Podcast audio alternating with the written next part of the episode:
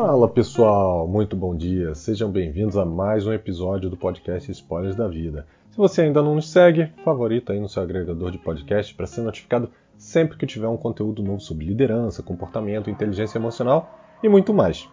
E hoje vamos falar sobre um tema que está bombando nas redes sociais: as mudanças que vêm acontecendo pela compra do Twitter pelo Elon Musk. E como isso tem mostrado como as lideranças e culturas são responsáveis por muitas decisões que podem afundar qualquer navio, mesmo que esse seja tão grande quanto um Titanic. Se você não conhece a história dessa compra, antes mesmo dele começar o movimento que está gerando toda essa polêmica, ele já vinha causando um grande alvoroço na empresa e no próprio mercado com a proposta de compra do Twitter. Foram tantas idas e vindas, desistências, contestações é, dos dois lados em relação ao, ao Twitter, em relação ao dinheiro, se haveria ou não haveria.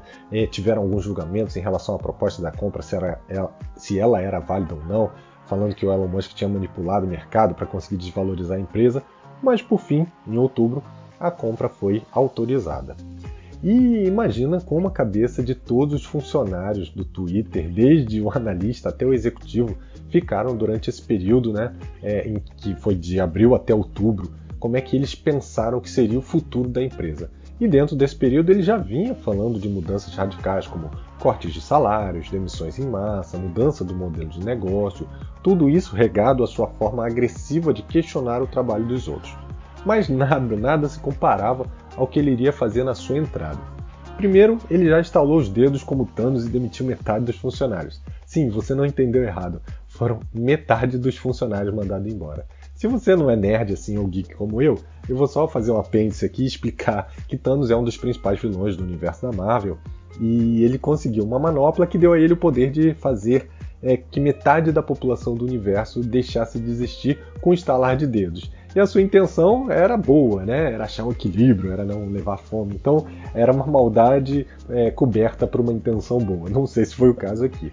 Mas não foi apenas a demissão que causou tanto barulho, mas a forma como essas pessoas foram demitidas. Elas foram demitidas por e-mail. Isso aí, por e-mail, sem contato do RH, sem explicação, sem feedback e aparentemente sem critério bem definido. Isso foi apenas uma semana depois dele ter entrado.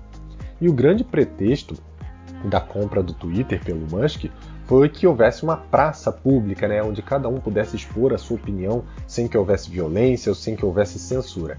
É claro que é uma causa importante, mas levando em conta que a internet é a terra onde as mentiras contadas muitas vezes acabam se tornando verdades, é, demitir todo mundo, todo o time que era é, que fazia curadoria, que controlava o conteúdo, com certeza teria seus impactos, né?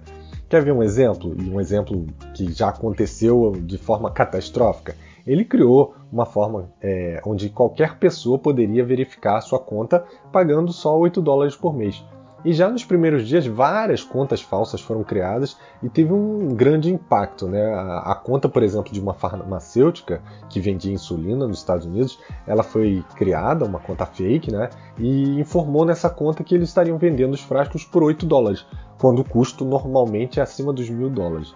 E com toda essa turbulência que foi criada nas redes sociais por conta dessa notícia, as ações da farmacêutica caíram quase 5%, representando aí milhões de dólares de perda total.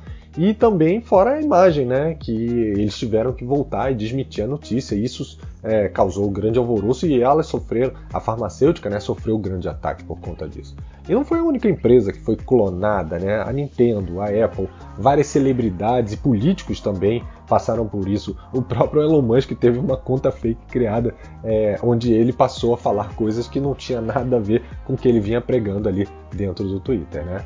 E depois disso, o que já estava tenso começou a piorar. A pressão que o Musk sofria pelas críticas na internet não influenciava em nada, muito pelo contrário. Eu acho que elas deram ali até mais atenção, mais poder a ele para que ele fizesse suas próximas ações.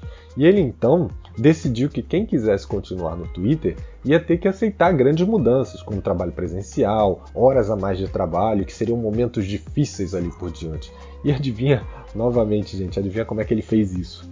Sim, ele mandou outro e-mail e disse que quem não respondesse aceitando esse cenário, ele entenderia que estava pedindo demissão.